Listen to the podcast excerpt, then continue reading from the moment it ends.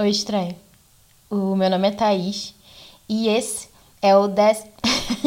é o vigésimo episódio do Serei Seus Olhos, um podcast que nasceu para ser calmaria no meu caos e luz para quem não enxerga com os olhos, além de, por vezes, ser um clube do livro e um diário pessoal.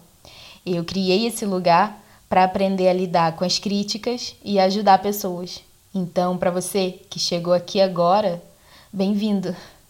O meu recado de hoje é o mesmo de ontem e de anteontem e provavelmente vai ser o mesmo de amanhã, que é fique em casa. Fique em casa o máximo que você puder. Sai para o estritamente necessário. E aproveita esse isolamento, essa quarentena forçada para maratonar os episódios aqui, não é? é? Ou conversa comigo lá no Instagram, que é arroba serei seus olhos. Então me ajuda, tá bem? Porque para continuar ajudando, eu preciso chegar a mais pessoas. Então só de você mandar esse episódio para alguém já me ajuda muito.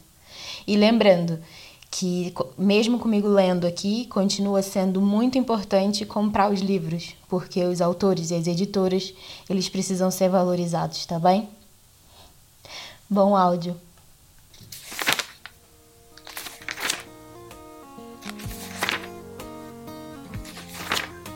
O Diário de Anne Frank uh, continua perdida nas partes, retomando na página 325. Terça-feira, 18 de março. Oh, gente, eu tô errando muito. Terça-feira, 28 de março de 1944. Minha querida Kitty, por muito que gostasse de escrever mais sobre política, tenho muitas outras novidades para te contar hoje. Primeiro, a mamãe praticamente me proibiu de ir lá para cima, para o pé do Peter, porque, segundo ela, a senhora Vanda está com ciúmes. Segundo, Peter convidou Margot para se juntar a nós, lá em cima. Se foi realmente sincero ou se o fez apenas por delicadeza, eu não sei. E terceiro, perguntei ao papai se ele achava que eu devia ligar para o ciúme da senhora Vandam, e ele disse que eu não era obrigada a isso. Então, o que hei de fazer agora? A mamãe está zangada, não quer que eu vá lá para cima. Quer que eu volte a fazer os meus trabalhos no quarto, que partilhe com o Sr. Dussel. É capaz de estar ela própria com ciúmes. O papai não tem inveja dessas poucas horas e acha que é bom nós nos darmos tão bem. Margot também gosta de Peter, mas sente que três pessoas não podem falar das mesmas coisas que apenas duas. Mais ainda, a mamãe acha que Peter está apaixonado por mim. Para te dizer a verdade, quem me dera ele estivesse. Nesse caso, estaríamos kits e seria muito mais fácil nos conhecermos um ao outro. Ela também afirma que ele está sempre a olhar para mim. Bom, suponho que de vez em quando piscamos o olho um ao outro. Mas não posso fazer nada se ele gosta de admirar as minhas covinhas, pois não? Estou numa posição muito complicada. A mamãe está contra mim e eu estou contra ela. O papai finge não ver a luta silenciosa entre mim e ela. A mamãe está triste porque ainda me ama, mas eu não estou nada infeliz, pois ela já não significa nada para mim. Quanto a Peter, não quero desistir dele. É tão querido e admiro muito ele. E eu, ele e eu podíamos realmente ter uma relação maravilhosa por que é que os adultos estão novamente a meter o nariz na nossa vida? Felizmente, estou habituada a esconder os meus sentimentos. Por isso, consigo não demonstrar o quanto estou louca por ele. Será que ele alguma vez acabará por dizer alguma coisa? Será que alguma vez sentirei a face dele junto à minha, como senti a face de Peter no meu sonho? Peter e Peter vocês são uma e a mesma pessoa. Eles não nos compreendem. Nunca compreenderiam que ficamos satisfeitos apenas em nos sentarmos lado a lado, sem dizer uma palavra. Não fazem ideia daquilo que nos atrai um para o outro. E quando é que ultrapassaremos todas essas dificuldades? E contudo, é bom termos de a vencer, pois isso torna o final ainda mais belo. Quando ele pousa a cabeça nos braços e fecha os olhos, parece uma criança. Quando brinca com Mush ou fala sobre ele, é amoroso. Quando transporta as batatas ou outra carga pesada, é forte. Quando vai ver o tiroteio ou percorre a casa escura em busca de ladrões, é corajoso. E quando é tão embaraçado e desastrado, é terrivelmente cativante. É muito mais agradável quando ele me explica qualquer coisa do que quando sou eu que tenho que ensinar. Gostava que ele fosse superior a mim em tudo. Que nos importa as nossas mães? Se pelo menos ele dissesse qualquer coisa. O papai diz que sou pretensiosa, mas não sou. Sou apenas vaidosa. Não tive muitas pessoas a me dizerem que sou bonita, exceto um rapaz na escola que me dizia que eu era engraçada quando sorria. Ontem, Peter me fez um verdadeiro elogio e, apenas por graça, vou tentar dar-te uma ideia da nossa conversa. Peter diz-me muitas vezes: Sorri. Eu achava estranho e então perguntei: por que é que está sempre a me dizer para sorrir? Porque fica com covinhas nas faces. Como é que fazes isso? Já nasci com elas. Também tenho uma no queixo. É a única marca de beleza que tenho. Não, não. Isso não é verdade. É sim. Sei que sou bonita. Sei que não sou bonita. Nunca fui e nunca serei. Não, não concordo. Acho que é muito bonita. Não, eu não sou pois digo-te que és, e terá que aceitar a minha palavra. Depois, claro, eu disse o mesmo em relação a ele. Tua Anne. Quarta-feira, 29 de março de 1944. Querida Kitty, o Sr. Bolkestein, o ministro do Conselho, falando na emissão holandesa a partir de Londres, disse que depois da guerra seria feita uma coleção de diários e cartas relacionadas com a guerra. É claro, toda a gente começou logo a falar do meu diário. Imagina como seria interessante se eu publicasse um romance sobre o anexo secreto. Só o título bastaria para as pessoas pensarem que era uma história policial. Mas, falando sério, Acho que dez anos depois da guerra, as pessoas achariam muito divertido ler sobre a maneira como vivemos, o que comemos e nossas conversas, enquanto judeus escondidos. Embora eu te conte muito sobre as nossas vidas, ainda sabes muito pouco sobre nós. Como as mulheres ficam assustadas durante os ataques aéreos. Por exemplo, no domingo passado, quando 350 aviões ingleses largaram 550 toneladas de bomba sobre Ismuiden, de tal forma que as casas tremeram como folhas de relva verde. Ou a quantidade de epidemias que graçaram por aqui. Não sabes nada desses assuntos e levaria o dia inteiro para descrever tudo até o último detalhe. As pessoas têm que esperar em filas para comprar legumes e todo tipo de bens. Os médicos não podem visitar os pacientes, pois roubam-lhe os carros e as bicicletas assim que viram as costas. Os assaltos e roubos são tão vulgares que é de uma pessoa se interrogar sobre o que terá dado aos holandeses para ficarem de repente com as mãos tão leves. Crianças pequenas, com 8 e 11 anos, partem as janelas das casas e roubam tudo aquilo que conseguem deitar a mão. As pessoas não se atrevem a sair de casa nem por cinco minutos, pois arriscam-se a regressar e descobrir que todos os seus pertences desapareceram. Todos os dias, os jornais estão cheios de ofertas de recompensas pela devolução de artigos roubados, máquinas de escrever, tapetes persa, é, relógios elétricos, tecidos e muito mais. Os relógios elétricos nas esquinas das ruas são desmantelados, os telefones públicos desmontados até o último fio. O moral entre os holandeses não pode ser bom. Toda a gente tem fome, à exceção do sucedâneo de café. A ração de comida para uma semana não dura nem dois dias. A invasão tarda em chegar, os homens estão a, estão a ser enviados para a Alemanha as crianças estão doentes ou subnutridas. Toda a gente usa roupas coçadas e sapatos gastos. Uma sola nova custa R$ 7,50 no mercado negro.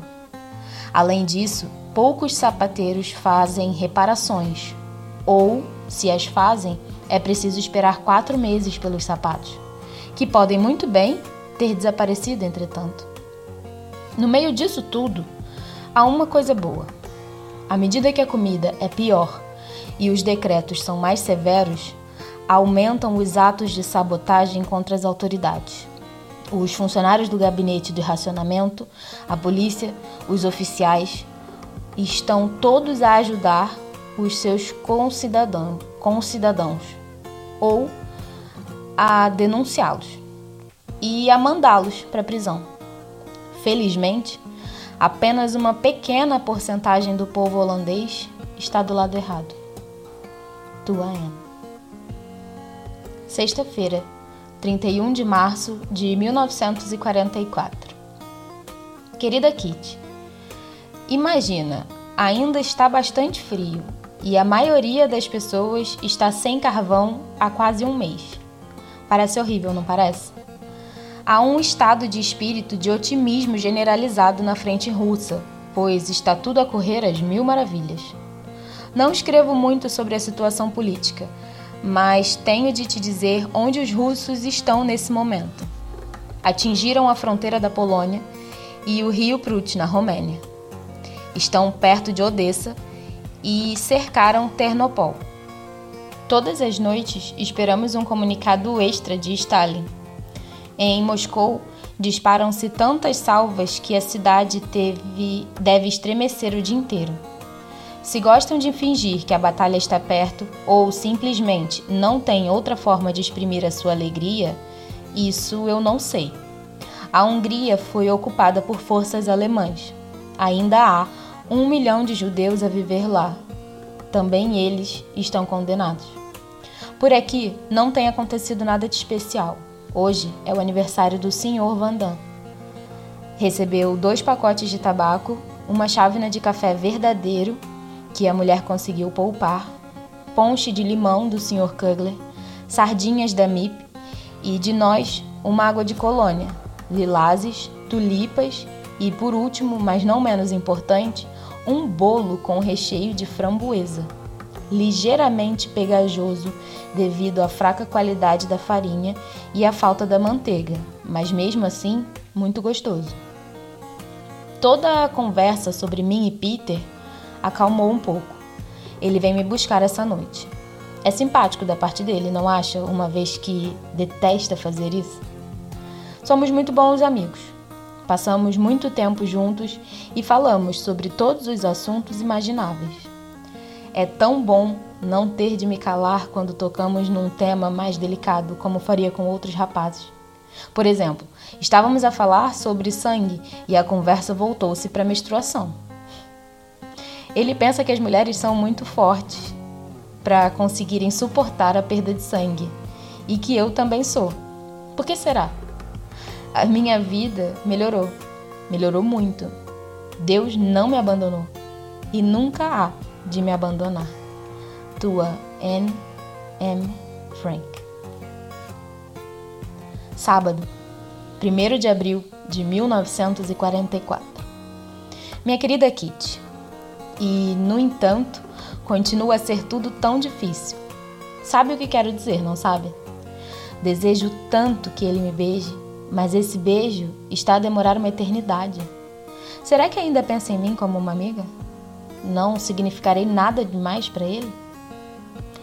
Tu e eu sabemos que sou forte, que consigo carregar sozinha a maior parte dos fardos. Nunca me habituei a partilhar as minhas preocupações com ninguém e nunca me agarrei a, a uma mãe, mas adorava apoiar a cabeça no ombro dele e ficar apenas assim, em silêncio. Não consigo, simplesmente não consigo, esquecer o sonho da face de Peter em que tudo era tão bom.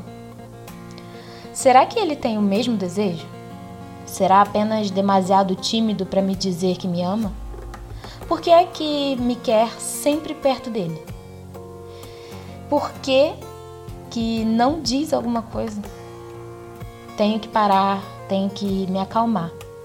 Tentarei ser novamente forte e, se for paciente, o resto se seguirá. Mas. E esta é a pior parte. Parece que ando atrás dele. Sou sempre eu que tenho que ir lá em cima. Ele nunca vem ter comigo. Mas isso é por causa dos quartos. E ele compreende porque é que eu me oponho. Tenho certeza de que ele compreende mais do que aquilo que eu penso. Tua Anne. Segunda-feira, 3 de abril de 1944. Minha querida Kitty, contrariamente ao que costumo fazer, vou te dar uma descrição detalhada da situação alimentar, uma vez que se tornou uma questão de alguma dificuldade e importância, não só aqui no anexo, mas em toda a Holanda, na Europa e mesmo para além dela. Nos 21 meses em que vivemos aqui, passamos por bastantes ciclos alimentares. Já compreenderás o que isso quer dizer. Um ciclo alimentar é um período em que só temos para com comer um prato ou um tipo de vegetal em particular. Durante muito tempo, não comemos mais nada a não ser endívias. Endívias com areia endívias sem areia, endívias com purê de batata, empadão de endívias com purê de batata. Depois foram espinafres, seguidos por couve rábano, pepinos, tomates, couve fermentada e etc. Não é muito divertido quando temos que comer, digamos, couve fermentada, todos os dias ao almoço e ao jantar. Mas quando uma pessoa tem fome, faz muita coisa. Nesse momento, contudo, estamos a passar pelo período mais delicioso até agora, pois não há legume fresco nenhum. O nosso menu semanal para o almoço consiste em feijões encarnados, sopa de ervilha, batatas com sonhos, empadão de batata e, pela graça de Deus, rama de nabo ou cenouras podres e depois de novo feijões encarnados. Devido à escassez de pão, comemos batata a todas as refeições, a começar pelo pequeno almoço, mas as fritamos um pouco. Para fazer sopa, usamos feijões encarnados, feijões brancos, batatas, pacotes de sopa de legumes, pacotes de sopa de galinha e pacotes de sopa de feijão. Há feijões encarnados em tudo até no pão. Para o jantar, temos sempre batatas com molho, molho de carne, a fingir, e graças a Deus que ainda temos isso, a fingir salada de beterraba. Tenho de te falar dos sonhos. Fazemos com farinha de racionamento, água e fermento. Ficam tão pegajosos e rígidos que mais parece que temos pedras no estômago. Mas enfim, o ponto alto é a fatia semanal de salsicha de fígado e a compota no pão, sem manteiga. Mas ainda estamos vivos e, na maior parte das vezes, a comida ainda tem um bom gosto. Tua N. M. Frank. Quarta-feira, 5 de abril de 1944. Querida Kitty, Há já muito tempo que andava a pensar por que é que ainda me dou ao trabalho de estudar e fazer trabalhos da escola. O fim da guerra parece tão distante, tão irreal, como um conto de fadas. Se a guerra ainda não tiver terminado em setembro, não voltarei à escola, pois não quero estar dois anos atrasado. Peter enchia os meus dias. Apenas Peter nos meus sonhos e pensamentos, até que sábado à noite me senti de repente completamente miserável. E foi horrível. Contive as lágrimas enquanto estive com Peter. Ri alto com os Vandam enquanto bebíamos ponte de limão. E mostrei-me animada e excitada, mas assim que me vi sozinha, soube que ia chorar, que nem uma perdida. Deslizei para o chão, na camisa de dormir, e comecei por rezar as minhas orações com muito fervor. Depois, encostei os joelhos ao peito Pousei a cabeça nos braços e chorei, encolhida no chão frio. Um soluço mais alto me trouxe de volta à terra e controlei as lágrimas, pois não queria que ninguém me ouvisse. Depois, tentei me recompor, dizendo uma e outra vez: tem que ser, tem que ser, tem que ser. Rígida por ter estado sentada numa posição tão estranha, Encostei-me à cama e continuei a minha luta até pouco antes das dez e meia, hora em que me enfiei na cama. E acabou. E agora acabou mesmo. Me apercebi finalmente de que tenho que continuar a estudar para não ficar ignorante, para subir na vida, para vir a ser jornalista, pois é isso que eu quero. Sei que tenho jeito para escrever. Algumas das minhas histórias são boas, as minhas descrições do anexo são engraçadas. Grande parte do meu diário é enérgica e viva, mas resta saber se realmente tenho talento. O sonho de Eva é a minha melhor história, e o mais estranho é que não faço a mínima ideia de onde surgiu. Partes de A Vida de Cade também são boas, mas como um todo, não é nada de especial. Eu sou minha melhor crítica e também a mais severa. Sei o que é bom e o que não é. Uma pessoa que não escreva não compreende como é maravilhoso. Eu costumava me lamentar por não saber desenhar, mas agora estou cheia de alegria por, ao menos, saber escrever. E se não tiver talento para escrever livros ou artigos de jornal, Posso sempre escrever apenas para mim, mas quero conseguir mais do que isso. Não imagino ter de viver como a mamãe e a senhora Vandam e todas as mulheres que fazem o seu trabalho e depois são esquecidas. Preciso de ter mais alguma coisa a que me dedicar, para além de um marido e filhos. Não quero ter vivido em vão, como a maioria das pessoas. Quero ser útil e levar prazer a todas as pessoas mesmo aquelas que nunca conheci. Quero continuar a viver depois da minha morte. E é por isso que eu estou tão grata a Deus por me ter dado esse dom, que posso usar para me desenvolver e exprimir tudo o que está dentro de mim. Quando escrevo, consigo me libertar das preocupações. A minha dor desaparece, o meu espírito se reanima. Mas e essa é a grande questão. Continuarei alguma vez escrever algo grande? Tornar-me-ei alguma vez uma escritora ou jornalista? Espero que sim. Espero mesmo, porque escrever me permite registrar tudo, todos os meus pensamentos, ideias e fantasias. Há séculos que não trabalho em A Vida de Cádia. Na minha mente, já sei exatamente o que vai acontecer a seguir, mas a história não parece estar a andar muito bem. Talvez nunca termine e venha a acabar no cesto dos papéis ou no fogão. É uma ideia horrível, mas depois digo para mim mesma: com 14 anos e tão pouca experiência, não pode querer escrever filosofia.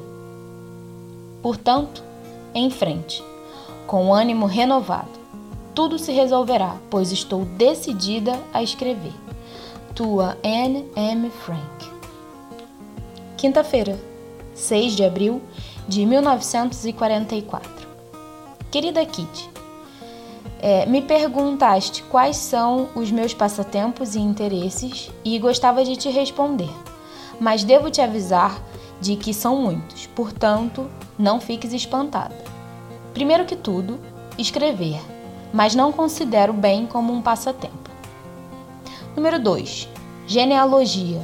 Procuro em todos os jornais, livros e documentos que encontro árvores genealógicas das famílias reais francesa, alemã, espanhola, inglesa, austríaca, russa, norueguesa e holandesa. Fiz bastante progresso em, progressos em algumas delas, mas há muito tempo que tomo notas enquanto leio biografias ou livros de história. Até copio muitas das passagens sobre história. Portanto, o meu terceiro passatempo é a história. E o papai já me comprou imensos livros. Mal posso esperar pelo dia em que eu possa ir à biblioteca pública e pesquisar as informações de que preciso. Número 4 é mitologia grega e romana. Também tenho vários livros sobre esse tema. Sei de cor nome das nove musas e dos sete amores de Zeus. Tenho as mulheres de Hércules e etc. na ponta da língua. Os meus outros passatempos são estrelas de cinema e fotografias de família. Sou louca por ler e por livros. Adoro história de arte, principalmente quando se trata de escritores, poetas e pintores. Os músicos talvez venham mais tarde. Odeio álgebra, geometria e aritmética. Gosto de todas as outras disciplinas, mas história é a minha preferida. Tua Anne. Terça-feira, 11 de abril de 1944. Minha querida Kitty, tenho a cabeça a andar às voltas nem sei por onde começar. Quinta-feira, a última vez que te escrevi, estava tudo normal. Na sexta-feira à tarde, que era sexta-feira santa, jogamos Monopoly. No sábado à tarde, também. Os dias passaram muito depressa. Por volta das duas da tarde de sábado, começou um forte tiroteio. Segundo os homens, eram metralhadoras. De resto, esteve tudo calmo. No domingo à tarde, Peter veio me ver às quatro e meia, a convite meu. Às cinco e um quarto, fomos para o sótão da frente, onde ficamos até às seis. Das seis às sete e um quarto, ouvimos um belo concerto de Mozart no rádio. Gostei especialmente de Neck Music. Custa-me ouvir música na cozinha, pois quando a música é bela, me comove até as profundezas da minha alma. Domingo à noite, Peter não pôde tomar banho porque o alguidar estava lá embaixo na cozinha do escritório, cheio de roupa suja. Fomos os dois para o sótão da frente e, para nos podermos sentar confortavelmente, eu levei a única almofada que encontrei no meu quarto. Sentamos num caixote uma vez que tanto o caixote como a almofada eram muito estreitos, estávamos muito próximos um do outro, encostados a dois outros caixotes. Mush nos fez companhia, por isso não estávamos sem pau de cabeleira. Subitamente, às nove menos um quarto, o Sr. Vandam assobiou e perguntou se tínhamos a almofada do Sr. Dussel. Pusemos-nos em pé de um salto e descemos com a almofada, o gato e o Sr. Vandam. Essa almofada foi fonte de muitos aborrecimentos. Dussel estava zangado por eu ter levado a que ele usa para dormir e estava com medo de que estivesse coberta de pulgas, pois a casa toda empolvorosa por causa da almofada. Por vingança, Peter e eu enfiamos duas escovas rígidas na cama dele. Mas tivemos de as tirar quando Dussel decidiu, inesperadamente, ir se sentar para o quarto. Fartamo-nos de rir com esse pequeno intermezzo. Mas a nossa diversão foi sol de pouca dura. Às nove e meia, Peter bateu suavemente a porta e pediu ao papai que subisse para o ajudar com uma frase difícil em inglês. Cheira-me a esturro, disse eu a Margot. Não há dúvida de que foi um pretexto.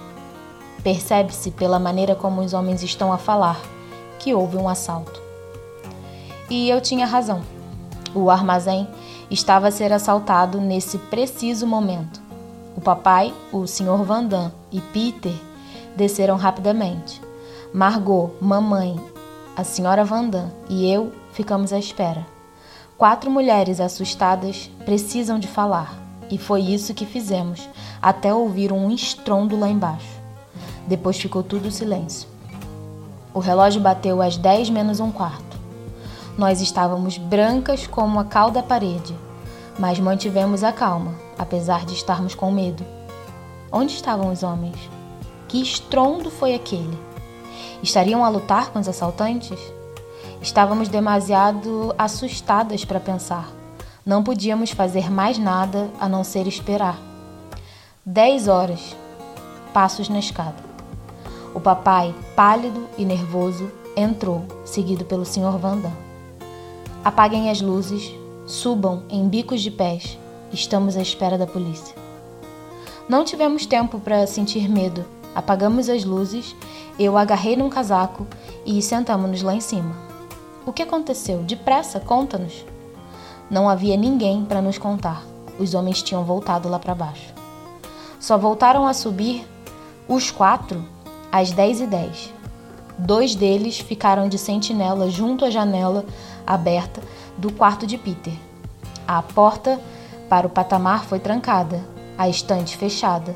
Pusemos uma camisa por cima do candeeiro e só então nos contaram o que tinha acontecido.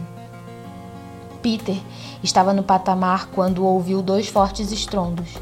Desceu e viu que faltava um painel na parte inferior da porta do armazém.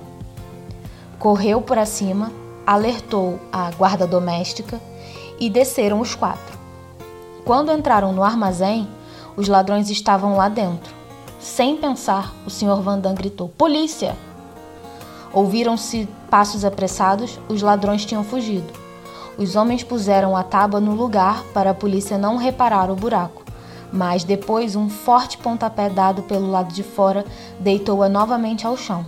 Os homens ficaram estupefatos com a audácia dos ladrões. Peter e o Sr. Vandam sentiram-se acometidos por uma raiva assassina. O Sr. Vandam bateu com o machado no chão e ficou tudo novamente em silêncio. Mais uma vez, tentaram substituir o painel e mais uma vez a tentativa foi frustrada. Lá fora, um homem e uma mulher apontaram uma lanterna pelo buraco, iluminando todo o armazém. Mas que raio! murmurou um dos homens, mas os papéis tinham se invertido. Em vez de polícias, eram agora ladrões.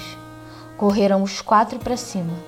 Dussel e o Sr. Vandam agarraram nos livros de Dussel Peter abriu as portas e janelas na cozinha e no gabinete privado. Deitaram o telefone ao chão e finalmente passaram para trás da estante. Fim da primeira parte. Muito provavelmente, o homem e a mulher da lanterna iriam alertar a polícia. Era domingo à noite, domingo de Páscoa. No dia seguinte, segunda-feira de Páscoa, o escritório ia estar fechado o que significava que não poderíamos nos mexer até terça de manhã. Imagina termos de ficar sentados num tal terror um dia e duas noites. Não pensamos em nada, simplesmente ficamos sentados, numa escuridão de breu. No seu terror, a senhora Vandam tinha desligado o candeeiro. Falamos em sussurros e de cada vez que ouvíamos um estalido, alguém dizia: Shh. Passaram as dez e meia, depois as onze. Nenhum ruído. O papai e o senhor Vandam vinham cá acima ter conosco às vezes. Depois, às onze e um quarto, um ruído lá embaixo. Cá em cima, conseguia-se ouvir a família inteira a respirar. Tirando isso, ninguém mexeu um músculo. Passos na casa, no gabinete privado, na cozinha. Depois, nas escadas. Todos os sons de respiração pararam. Oito corações batiam loucamente. Passos na escada, depois a estante a ser abanada. O momento é indescritível. Estamos perdidos, disse eu, e tive visões de nós, os quinze, a sermos arrastados nessa mesma noite. Mais abanões na estante, duas vezes. Depois ouvimos uma lata cair e os passos se afastaram. Estávamos fora de perigo por enquanto. Um estremecimento nos percorreu a todos. Ouvi várias pessoas abaterem os dentes, mas ninguém disse uma palavra. Ficamos assim até as onze e meia. Não ouvimos mais sons dentro da casa, mas estava uma luz a brilhar no nosso patamar, mesmo em frente à estante. Teria a polícia desconfiado de algo ou teriam se esquecido? Voltaria alguém para desligar? Por fim, encontramos novamente as nossas vozes. Já não havia pessoas dentro do edifício, mas talvez houvesse alguém de guarda lá fora. Nessa altura, fizemos três coisas. Tentamos adivinhar o que se estava a passar, trememos de medo e fomos à casa de banho. Uma vez que os baldes estavam no sótão, só tínhamos o cesto de papéis de metal de Peter. Primeiro foi o Sr. Vandam, depois o papai, mas a mamãe não conseguia por estar muito embaraçada. O papai levou o cesto para a sala do lado, onde Margot, a senhora Vandam e eu usamos, muito agradecidas. A mamãe acabou por ceder. Houve uma grande procura de papel e, felizmente, eu tinha algum no bolso. O cesto de papéis fedia. Continuávamos a falar em murmúrios e estávamos exaustos. exaustos. Era meia-noite. Deitem-se no chão e durmam. Deram uma almofada e um cobertor a mim e a Margot. Margot deitou-se perto do armário da cozinha e eu fiz a minha cama entre as pernas da mesa. O cheiro não era tão mal depois de estar deitada no chão mas a senhora Vandam foi silenciosamente buscar alguma lixívia em pó e tapou o balde com o pano da louça. Conversa, murmúrios, medo, fedor, gases e pessoas a irem continuamente à casa de banho. Experimenta dormir no meio disso. Contudo, às duas e meia estava tão cansada que adormeci e não ouvi nada até as três e meia. Acordei quando a senhora Vandam pousou a cabeça nos meus pés. Pelo amor de Deus, dei-me alguma coisa para vestir, disse eu. Deram-me algumas roupas, mas não me perguntes o que. Um par de calças de lã por cima do pijama, uma camisola encarnada e uma saia preta, meias brancas e umas pelgas velhas. A senhora Vandam voltou a se sentar na cadeira e o senhor Vandam pousou a cabeça nos meus pés. Das três e meia em diante, estive absorta em pensamentos e continuava a tremer tanto que o senhor Vandam não conseguia dormir. Estava a me preparar para o regresso da polícia. Diríamos que estávamos escondidos. Se fossem boas pessoas, estaríamos salvos. E se fossem simpatizantes nazis, podíamos tentar suborná-los. Devíamos esconder o rádio, gemeu a senhora Vandam. Claro, no fogão, respondeu o senhor Vandam. Se nos encontrarem, também encontrarão o rádio. Nesse caso, encontrarão também o diário da Anne. Então queimem, sugeriu os, sugeriram os mais aterrorizados do grupo. Esse momento e quando a polícia abanou a estante foram as alturas em que tive mais medo. O meu diário? Não. Se meu diário for, eu vou também.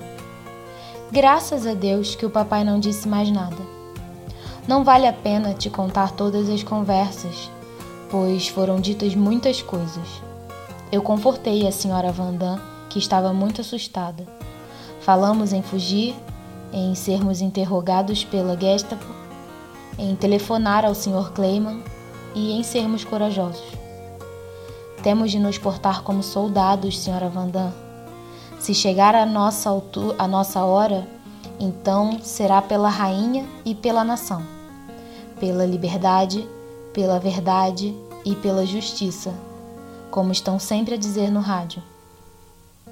A única coisa má é que arrastaremos os outros conosco. Depois de uma hora, o Sr. Van Damme trocou novamente de lugar com a mulher, e o papai veio se sentar do meu lado. Os homens fumavam cigarros atrás de cigarros. Ouvia-se de vez em quando um suspiro. Alguém fez outra viagem no vazio. E depois recomeçou tudo de novo. Quatro horas, cinco, cinco e meia. Eu fui me sentar à escuta, junto a Peter, ao lado da janela dele, tão próximos que conseguíamos sentir o corpo do outro tremer. Dizíamos uma e outra palavra de vez em quando e escutávamos atentamente.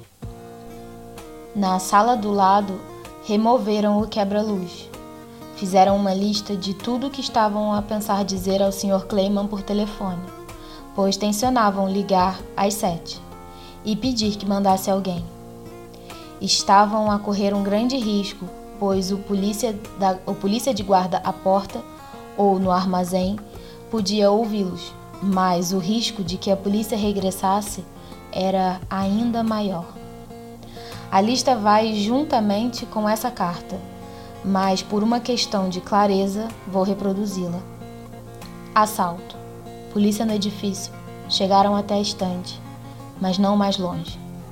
Ladrões aparentemente interrompidos. Arrombaram porta do armazém. Fugiram pelo jardim. Porta principal trancada. Kugler deve ter saído pela segunda porta. Máquina de escrever e de calcular em segurança na arca preta do gabinete privado. Roupa suja de MIP ou BIP no alguidar da cozinha. Só BIP ou Kugler tem chave da segunda porta.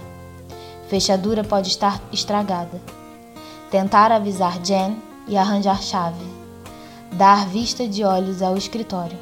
Também dar de comer ao gato.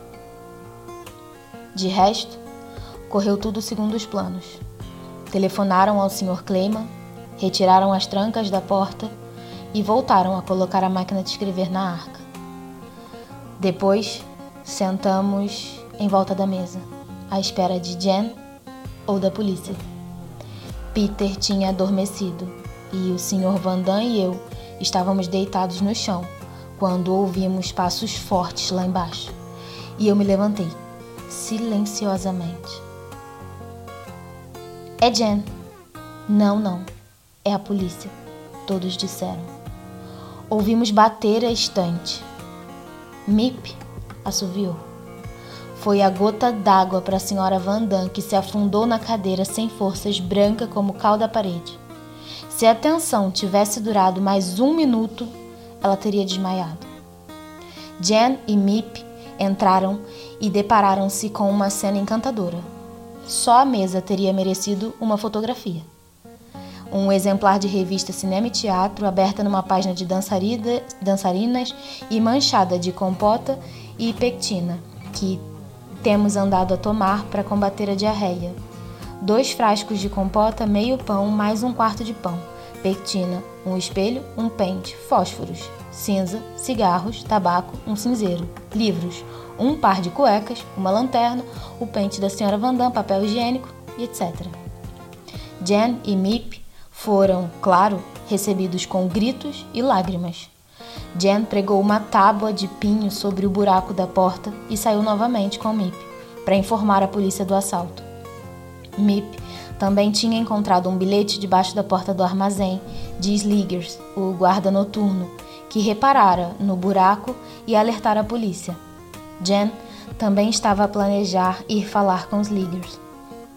Portanto, tínhamos meia hora para dar um jeito na casa e a nós próprios. Nunca vi uma transformação tão grande como naqueles 30 minutos. Margot e eu arranjamos as camas no andar de baixo, fomos à casa de banho, lavamos os dentes, as mãos e penteamos o cabelo. Depois, eu arrumei o quarto e voltei a subir. A mesa já estava limpa, por isso fomos buscar água, fizemos café e chá, Fervemos o leite e pusemos à mesa. O papai e Peter esvaziaram os nossos bacios improvisados e la lavaram-nos com água quente e lixívia em pó. O maior estava cheio até a borda e tão pesado que foi difícil levantar.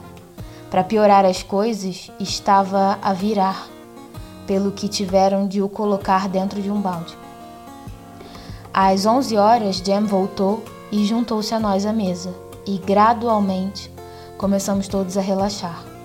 Jem tinha a seguinte história para contar. O Sr. Sliggers estava a dormir, mas a mulher dele disse a Jen que o marido tinha descoberto o buraco na porta durante as suas rondas. Chamou a polícia e juntos revistaram o edifício. O Sr. Sliggers, como guarda noturno, patrulha a área todas as noites de bicicleta, acompanhado pelos seus dois cães. A mulher disse a Jen que ele viria ter com o Sr. Kugler na terça-feira para contar o resto. Na esquadra da polícia, ninguém parecia saber nada sobre o assalto, mas tomaram nota para vir dar uma vista de olhos na terça-feira logo de manhã. No regresso, Jen encontrou por acaso o Sr. Van, o Sr. Van o homem que nos arranja as batatas, e falou-lhe do assalto. Eu sei, respondeu o Sr. Van Hoven, calmamente. Ontem à noite, quando eu e minha mulher íamos a passar pelo edifício, vi um buraco na porta. A minha mulher não queria parar, mas eu espreitei lá para dentro com uma lanterna, e deve ter sido nessa altura que os ladrões fugiram. Achei que era melhor não chamar a polícia. Pensei que, no vosso caso, não seria sensato. Eu não sei de nada mas tenho as minhas desconfianças. Jen agradeceu e seguiu o caminho. É óbvio que o Sr. Van Hoeven suspeita que estamos aqui, porque entrega sempre as batatas à hora do almoço. Um homem decente. Era uma hora quando Jen saiu e nos despachamos de lavar a louça. Fomos os, os oito para a cama. Às três menos um quarto, acordei e vi que o Sr. Dussel estava de pé. Ainda estremunhada de sono, encontrei Peter, que tinha acabado de descer, ao pé da casa de banho. Concordamos nos encontrar no escritório. Refresquei-me um pouco e desci. Depois disso tudo, ainda te atreves a ir ao sótão da frente? perguntou ele. Eu acenei Agarrei na almofada com um pano enrolado à volta e subimos juntos. O tempo estava maravilhoso, maravilhoso, e apesar de as sirenes de ataque aéreo estarem a tocar, ficamos onde estávamos. Peter colocou o braço ao redor dos meus ombros, eu pus o meu ao redor dos ombros dele e ficamos assim, em silêncio, até as quatro horas, quando Margot nos veio chamar para o café. Comemos o nosso pão, bebemos a nossa limonada e brincamos. Finalmente já conseguíamos. E quanto ao resto, estava tudo de volta ao normal. Nessa noite, agradeci a Peter, porque ele foi o mais corajoso de todos nós. Nenhum de nós tinha alguma vez estado em tanto perigo como naquela noite. Deus estava sem dúvida a olhar por nós. Imagina! A polícia esteve mesmo ali, junto à estante. A luz estava acesa e, mesmo assim, ninguém descobriu nosso esconderijo. Estamos perdidos, murmurei eu nesse momento, mas mais uma vez fomos poupados. Quando a invasão chegar e as bombas começarem a cair, será cada um por si, mas dessa vez tememos pelos cristãos bons e inocentes que nos, nos estão a ajudar. Fomos salvos. Continua a nos ajudar. É a única coisa que podemos dizer. Esse incidente trouxe muitas mudanças. A partir de agora, Dussel vai fazer seu trabalho na casa de banho e Peter patrulhará a casa entre as oito e meia e as nove e meia. Peter também já não pode abrir a janela, uma vez que uma das pessoas da companhia Keg reparou que estava aberta. Já não podemos puxar o autoclismo depois das nove e meia da noite. O Sr. Sliggers foi contratado como nosso guarda noturno e hoje vem cá um carpinteiro clandestino para fazer uma barricada com as armações das nossas camas de Frankfurt. Houve-se debates a torto e a direito no anexo. O Sr. Kugler repreendeu-nos por sermos descuidados. Jen também disse que nunca devíamos ir lá abaixo. Agora temos de descobrir se Sliggers é de confiança. Se os cães ladrarão se ouvirem alguém do outro lado da porta. Como fazer a barricada, todo o tipo de coisa. Fomos enfaticamente recordados do fato de que somos judeus acorrentados, presos a um lugar, sem quaisquer direitos, mas com mil obrigações. Temos de pôr os sentimentos de lado, temos de ser fortes e corajosos suportar o desconforto sem queixas, fazer tudo o que estiver a nosso alcance e confiar em Deus. Um dia, essa guerra terrível vai terminar. Chegará a altura em que seremos novamente pessoas e não apenas judeus. Quem impôs sobre nós esse castigo? Quem nos separou das outras pessoas? Quem nos fez passar por tanto sofrimento? Foi Deus que fez de nós aquilo que somos, mas também será Deus que nos erguerá de novo. Aos olhos do mundo, estamos condenados, mas se, depois de todo esse sofrimento, ainda restarem alguns judeus, o povo judeu servirá de exemplo. Quem sabe Talvez a nossa religião ensine ao mundo e a todas as pessoas o que é a bondade. E seja essa a razão, a única razão pela qual temos que sofrer. Nunca poderemos ser apenas holandeses ou ingleses, ou seja o que for. Seremos sempre judeus. E teremos de continuar a ser judeus, mas com orgulho de o ser. Temos de ser corajosos. Recordemos o nosso dever e desempenhemo-lo sem queixas. Haverá uma saída. Deus nunca abandonou nosso povo. Ao longo da história, os judeus sempre tiveram de sofrer, mas ao longo da história têm sobrevivido, e os séculos de sofrimento apenas os tornaram mais fortes. Os fracos tombarão e os fortes sobreviverão e não serão derrotados. Nessa noite pensei realmente que ia morrer. Esperei pela polícia e estava pronta para a morte, como um soldado no campo de batalha. Teria dado de boa vontade a vida pelo meu país. Mas agora, agora que fui poupada, o meu primeiro desejo depois da guerra é me tornar uma cidadã holandesa. Adoro os holandeses, adoro esse país, adoro a língua e quero trabalhar aqui. E nem que tenha de escrever para a rainha, não desistirei de alcançar o meu objetivo.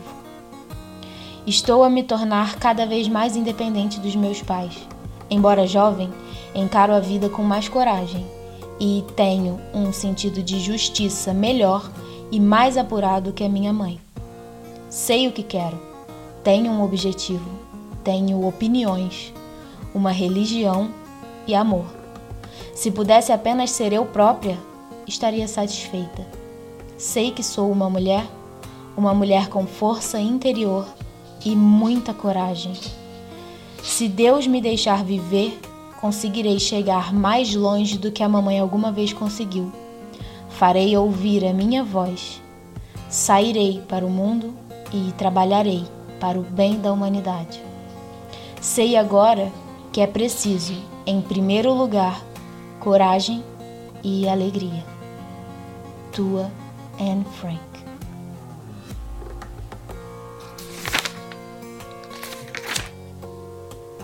É estranho. Acaba aqui. A gente se vê depois, tá bem?